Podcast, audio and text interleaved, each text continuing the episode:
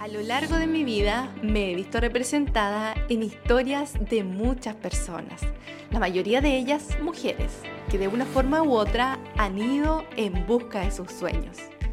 Al escuchar sus historias, y de aquí nace el nombre, Tu historia es la mía, en ellas me reflejé para poder abrir mis alas y volar mi propio vuelo.